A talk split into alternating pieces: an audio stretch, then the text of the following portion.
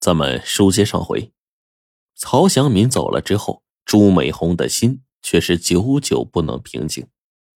他担心曹厂长因为自己的一句话而睡不好觉。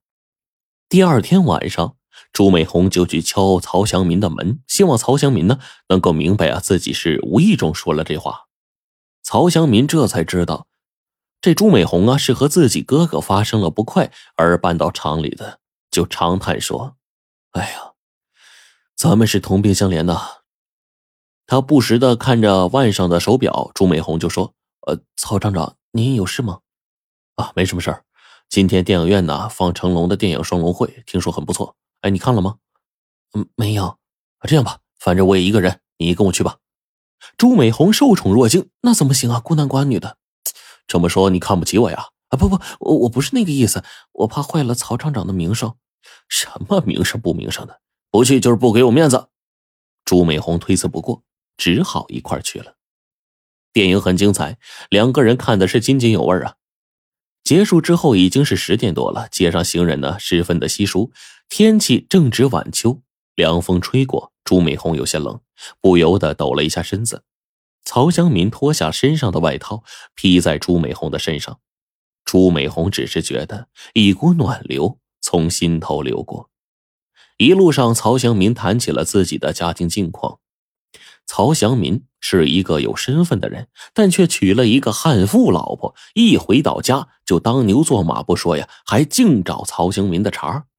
那天晚上，曹祥民应酬客人晚回家半个小时，妻子暴跳如雷，一口咬定他肯定是跟哪个女人鬼混去了。曹祥民是又气又急，大吼一声：“这日子没法过了！”搬着被褥就住到厂里来了。曹祥民说到这儿的时候，眼睛里边已经噙满了泪花了。朱美红被曹祥民的情绪感染，一路上两个人都是沉默不语，只听到沙沙的脚步声。回到宿舍之后，朱美红脱下了曹祥民的外套，说了几句客套话，转身欲走。曹祥民突然抓住他的手，激动的说：“美红，你难道不明白我的意思吗？”朱美红被曹祥民这突如其来的话语给惊呆了，不解的问说：“还有什么事吗？”曹祥民就把朱美红抓得更紧了，“留下来陪陪我好吗？”朱美红抽回了手，羞涩的说：“曹厂长，你不要这样。”曹祥民堵住门口，信誓旦旦的说：“美红，你以为我骗你是吗？不，只要你肯嫁给我，我一定跟那泼妇离婚。”朱美红是百感交集呀，但是她还是委婉的拒绝了。世界上美女如云，我一没才，二没貌，怎么可能是你意中人啊？不，你不要这样说。我那女人长得如花似玉，还不是泼妇一个。只要你答应我，我马上离婚。这时候啊，朱美红这心潮翻滚，自己的生活中多需要一个能够倾诉苦恼的伙伴呢。像曹祥民这样的男人，实在是不可多得。宿舍门。关上了一会儿，屋里的灯熄灭了。朱美红一直是没有出来。有了这一次啊，接下来的事儿啊就顺理成章了。没过多久，朱美红发现自己怀孕了，这下慌了呀！一黄花大闺女没有明媒正娶呢，大了个肚子，这怎么行啊？朱美红有些急了，拉着曹香民就问他说：“什么时候离婚？”曹香民面露难色的说。美红，你先别着急，好不好？你再追我，我就成蜂箱里的老鼠，两头受气了呀！我挺个大肚子，和你名不正言不顺，成何体统啊？那那那那那，这样吧，我给你租个房子，雇个佣人啊，躲起来，等咱们小小宝贝落地了，再举行婚礼，这叫双喜临门。朱美红啊，就上前亲了他一下，说：“真有你的。不过，不过什么？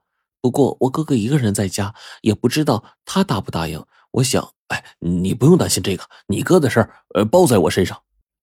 曹祥民就把朱美红送到了一个偏僻的乡下小山村里，雇了个佣人，每天大门不出二门不迈的过起了笼中鸟般的生活。曹祥民就隔三差五的提着一些水果、罐头、麦乳精之类的营养品给朱美红呢调养身体，让她一定要保护好肚子里的胎儿。每次来啊，带着一把尺量一量她的肚子呀是否高了一些。有时候啊，还兴致勃勃的把耳朵贴在朱美红的肚子上听胎动。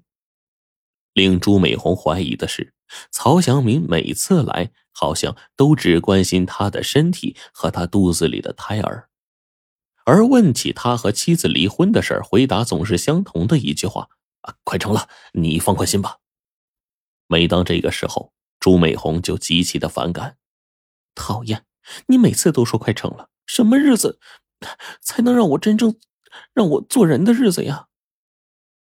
曹祥民急忙搂住了朱美红。在她的脸颊上吻了一下。哎，别生气嘛！你一生气啊，影响肚子里的孩子呀。孩子，孩子，我看你只关心孩子，而不关心我。你们两个都重要，行了吧？朱美红一看他这哈巴狗的样子，又软了心肠了，破涕为笑了。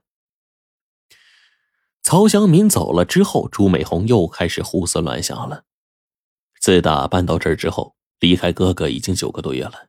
不知道哥哥是不是还在玩股票啊？自己不在身边的日子，不知道他过得如何呀？是不是在惦记着自己呀？有时候他问曹祥民，曹祥民呢就说他哥哥呀曾经到厂里找过他两次，都被他巧妙的给解决了。又一个月之后，朱美红的婴儿呱呱落地，是个大胖小子。曹祥民是乐得合不拢嘴呀。朱美红也是满足的笑了笑，谁知道就在朱美红儿子满月那天，哥哥朱有钱突然铁青着脸找上门来，铁塔般的横在了门口。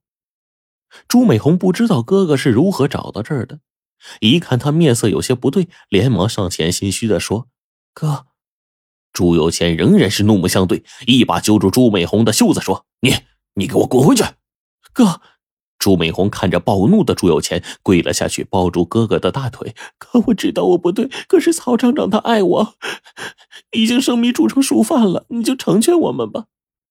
朱有钱就破口大骂：“你个臭丫头！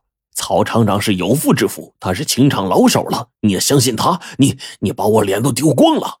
不会的，不会的，他答应我，他和他老婆离婚，他很爱我的哥，你完全不了解曹厂长的苦衷。”朱有钱根本就不听，臭丫头，你和他名不正言不顺的，还不跟我回家？说着，拉着朱美红的胳膊就走。